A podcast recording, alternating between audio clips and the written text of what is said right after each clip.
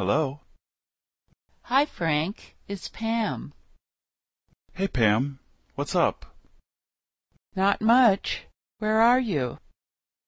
I'm in the car driving home. When you get home, will you send me an email with directions to the party tonight? Sure, no problem. When do you think you'll get home? I don't know. Maybe in about thirty minutes or so. There's a lot of traffic. I have to go out soon. Can you just send me a text message with the address instead? I'll do that as soon as I get home. Thanks a lot.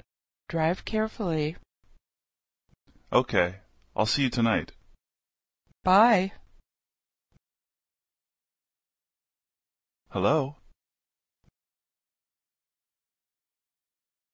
Hey, Pam. What's up? I'm in the car driving home.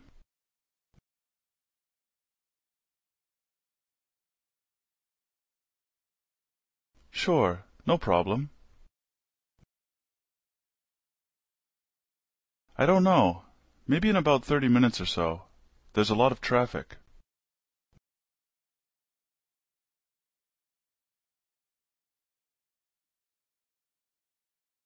I'll do that as soon as I get home.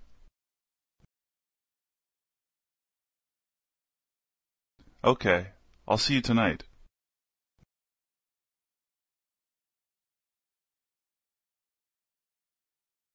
Hi, Frank. It's Pam. Not much. Where are you? When you get home, will you send me an email with directions to the party tonight? When do you think you'll get home?